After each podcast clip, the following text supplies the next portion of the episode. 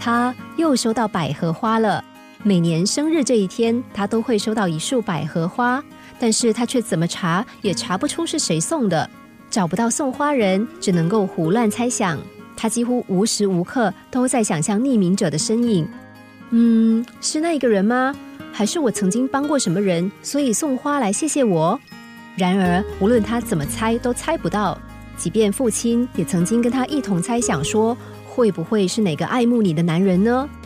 女孩羞涩的否定说：“爸，你也知道不可能啦，我都有男朋友了。”仰望着天空，女孩心想：“无论如何，谢谢你，陌生人，感谢你让我知道有个人关心我。”猜不到就算了，女孩继续收着这美丽的百合，继续享受着这芬芳和温馨，这让她真切的感觉到自己的可爱和价值。女孩在这百合花香中成长，一直到二十二岁那一年。这一年，爱她胜于自己的父亲过世了。巧合的是，每年生日这天都会收到的百合花，同时在这一年中断。女孩忽然激动起来，心想：难道是父亲把爱藏在这一束束的白色百合花中？她回想起那段跟父亲一同猜想幸福百合花来源的时候，又回想起沉浸在百合花香中的幸福感动。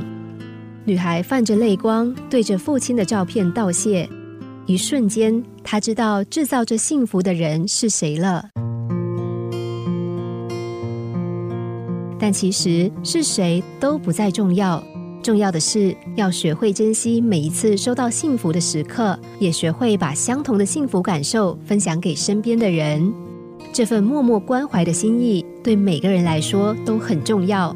不需要太多的甜言蜜语，也不需要多么夸张的大礼或是动作，简单的一个谅解微笑，一个拥抱支持，或是一朵素雅的百合，很多时候就能够让人拥有幸福的感受，甚至是得到生活的支持力量。从幸福时光机中醒来，女孩才惊觉，幸福制造者原来是自己的父亲，其中充满的不只是她对父亲的感念和怀想，更领悟到。原来每个人的幸福一直都在身边，然而我们却老是忽略。真正的幸福从来不会距离我们太远，它会安静的在你身旁等待。仔细观察围绕在你身边的人事物，只要不再皱眉看待，用开展的笑颜面对一切挑战，无论是喜悦或是悲伤，都是短暂的。慢慢的，你就会从中看见并闻到幸福的味道。